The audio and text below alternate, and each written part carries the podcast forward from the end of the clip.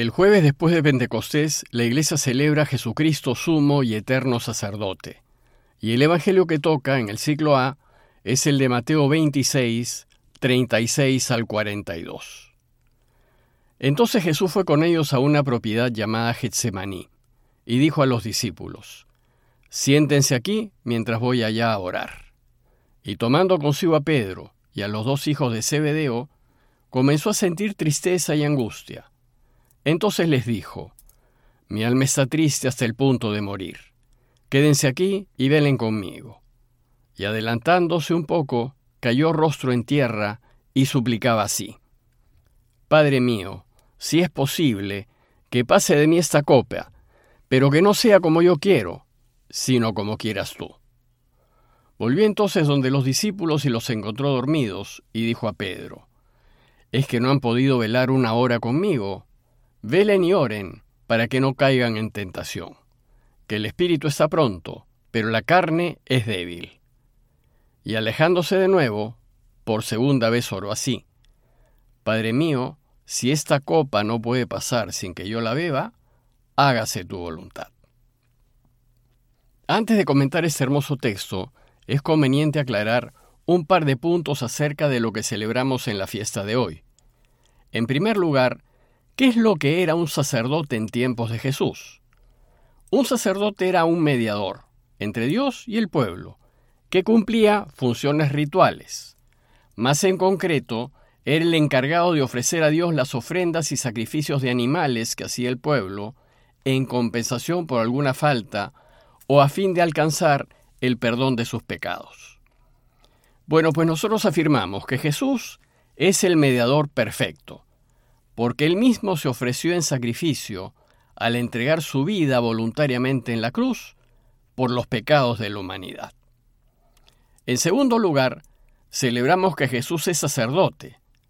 Pero esto es necesario aclararlo, pues en Israel todos los hombres dedicados al servicio del templo eran de la tribu de Leví.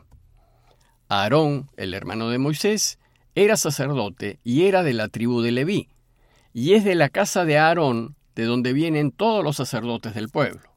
Los otros miembros de la tribu de Leví vienen a ser los levitas, que también servían al templo, pero como una especie de asistentes de los sacerdotes. El problema es que Jesús fue descendiente de David y de la tribu de Judá, y entonces si no es de la tribu de Leví, ¿cómo puede ser sacerdote? Esta dificultad se nos es aclarada en la carta a los hebreos y en las enseñanzas de Pablo. Y para hacernos esta aclaración, Hebreos 7, 1 al 3 va a hablarnos de Melquisedec. Y dice, Este Melquisedec, rey de Salem, sacerdote de Dios Altísimo, salió al encuentro de Abraham cuando regresaba de la derrota de los reyes y le bendijo. Este Melquisedec, cuyo nombre significa en primer lugar rey de justicia y además rey de Salem, es decir, rey de paz, sin padre, ni madre, ni genealogía, sin comienzo de días, ni fin de vida, asemejado al Hijo de Dios, permanece sacerdote para siempre. Entonces lo que nos dice Hebreos es que Jesús es sacerdote, pero no según el orden de Aarón, sino según el orden de Melquisedec. Pues Hebreos 5, 1 al 2 y 5, 6 dice, Todos somos sacerdotes tomados de entre los hombres, y está puesto en favor de los hombres en lo que se refiere a Dios, para ofrecer dones y sacrificios por los pecados, y puede sentir compasión hacia los ignorantes y extraviados, por estar también él envuelto en flaquezas. Y también, Cristo no se apropió la gloria del sumo sacerdocio, sino que la tuvo de quien le dijo, Hijo mío eres tú, yo te he engendrado hoy. Como también dice en otro lugar, Tú eres sacerdote para siempre, a semejanza de Melquisedec. Además, Jesús es sacerdote eterno, pues el valor de su sacrificio es infinito, y su crucifixión ha sido un sacrificio perfecto. Por tanto, ya no serán necesarios más sacrificios de animales, pues Jesús en su muerte ha hecho una ofrenda por toda la humanidad y para todos los tiempos. Si bien desde sus inicios la Iglesia ha sostenido que el Señor Jesús es el sumo y eterno sacerdote, Su celebración como fiesta es bastante reciente. Recién después de Vaticano II es que se va a celebrar más formalmente. Y para significar esta celebración, el texto que nos propone la Iglesia para esta reflexión es el de la agonía en el huerto. Pues es allí, y por medio de su oración, como Jesús ejerce su sacerdocio eterno en favor de toda la humanidad. El texto nos ubica en Getsemaní, cuyo nombre significa prensa para hacer aceite. Había concluido ya la cena pascual y los discípulos se habían dirigido al huerto de los olivos, pues en Pascua los peregrinos debían permanecer dentro de los límites de la ciudad, y estos límites incluían la ladera del Monte de los Olivos que mira hacia la ciudad. La última cena había sido tensa, y todos andaban preocupados por las amenazas y presiones, y lo que necesitaba Jesús era un momento a solas con su Padre. Entonces, una vez que llegaron al lugar, Jesús pidió a Pedro, a Santiago y a Juan que lo acompañen, pues deseaba orar. Eran sus tres amigos más cercanos, a quienes siempre recurría en los momentos difíciles. Y llegado al lugar en donde quería orar, Mateo nos cuenta que Jesús comenzó a sentir tristeza y angustia, de las que fueron testigos sus tres amigos. Era un momento de desahogo ante tanta tensión. Jesús ya no podía más. Y les dice, mi alma está triste hasta el punto de morir. Sentía una gran depresión. Y el mal espíritu lo estaba atacando, produciéndole una enorme tristeza, a fin de quitarle toda esperanza y todo deseo de confiar en el Padre. Interiormente Jesús había llegado hasta lo más hondo, y ahora lo único que desea era hablar con su Padre, con la fuente de todo consuelo. Y dijo a sus amigos, Quédense aquí y velen conmigo, pues si bien esto lo tendré que resolver solo, saber que me está acompañando con su oración me dará fuerzas para salir adelante. Acompáñenme. Y dice el texto que adelantándose un poco, cayó rostro en tierra. La postura ordinaria de orar de un judío era de pie, porque el Hijo está de pie delante de su Padre. Por eso el Padre nuestro lo rezamos de pie. Pero, ¿cómo habrá estado Jesús de afligido que se tira al piso en una especie de oración de súplica? El Señor no le tenía miedo a la muerte, pues morir era lo más grande que le podía pasar, ya que era volver a ese Padre que lo ama infinitamente. Lo que Jesús rechazaba era morir crucificado, pues esa muerte era una tortura demasiado cruel, larga y dolorosa, ya que el crucificado después de muchas horas en cruz moría por cansancio, cuando ya no le quedaban fuerzas para seguir respirando.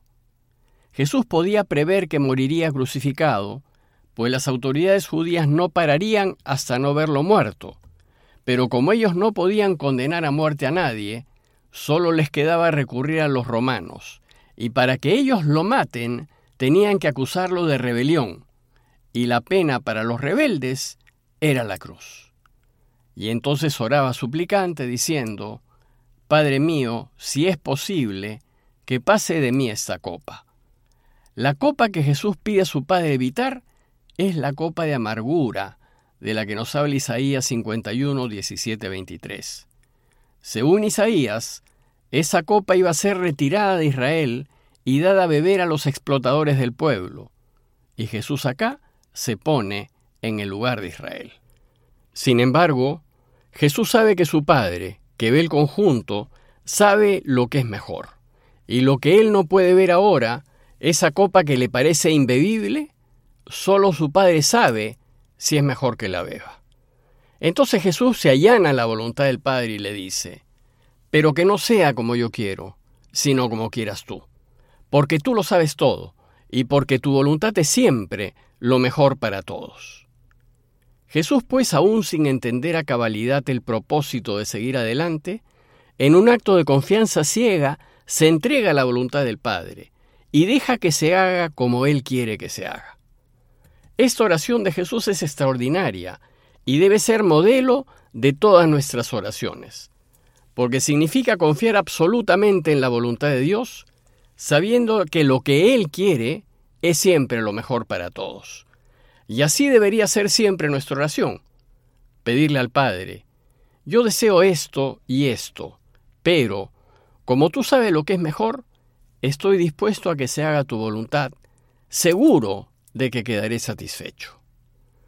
Dice Mateo que volvió donde sus discípulos a quienes había pedido compañía y solidaridad, y los encontró dormidos. Entonces los despierta y le reclama Pedro a quien dice, ¿es que no han podido velar una hora conmigo?